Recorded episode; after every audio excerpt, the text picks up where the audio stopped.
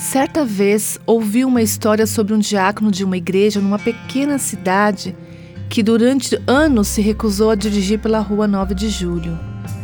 Ele estava zangado com um homem que morava naquela rua por causa de uma divisão da igreja ocorrida dez anos antes. Um dia Deus visitou a igreja desse diácono com um avivamento. À medida que Deus se movia, a liderança percebeu que não havia agido corretamente durante a divisão. Então, um grupo de cerca de 40 pessoas da igreja mãe visitou os que haviam se afastado. Eles se humilharam e disseram: Nós pecamos contra vocês. Vocês poderiam nos perdoar?